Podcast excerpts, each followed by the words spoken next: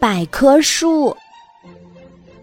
小熊的舅舅到小熊家来做客，临走时，舅舅对小熊说：“下次你也上我们那儿玩玩。”小熊说：“我很想去，可是我从来没有去过，不认识路。”舅舅说：“我告诉你，你只要数大路边上的树，数到第一百棵，就到我们家门口啦。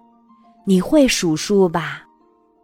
数一百棵树，没问题。”小熊挺有把握的。那好。下星期天，你到舅舅家来吃午饭吧，说定了。舅舅说完就走了。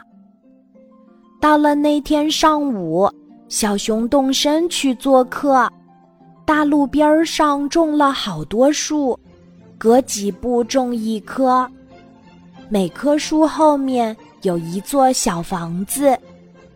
小熊从自家门口的那棵树数起，走过邻居黑豹家，他数二；到河马家，他数三；到鳄鱼家，他数四。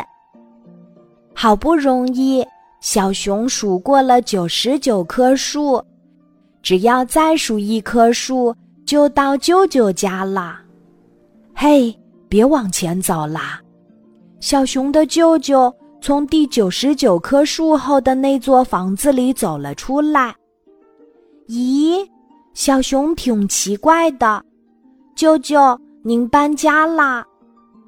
舅舅说：“没搬呀，我不是跟你说过，数到第一百棵树就到了吗？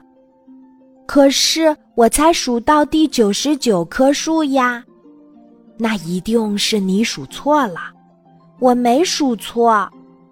小熊不服气地说：“我一颗一颗仔仔细细数过来的。”舅舅笑了：“错也好，没错也好，反正你已经到舅舅家了，午饭早准备好了，快进来吧。”不，小熊摇摇头，认真的说。我就是没错，不信你和我一起再数一遍。舅舅有些生气了，他说：“该吃饭的时候，咱俩却饿着肚子去数数，没见过这样的傻孩子。”小熊有些生气地说：“您要不肯去，我自己去数。”好，好，好，舅舅跟你一起数。舅舅只好答应小熊一起去数数。等他们数到小熊家门口时，小熊的妈妈已经在准备晚饭了。孩子在舅舅家吃了什么好东西？呀，舅舅也来了。只见舅舅涨红了脸，小熊直嚷嚷：“就是九十九颗。”是舅舅数错了，那快活劲儿呀，吃什么好东西都比不上呢。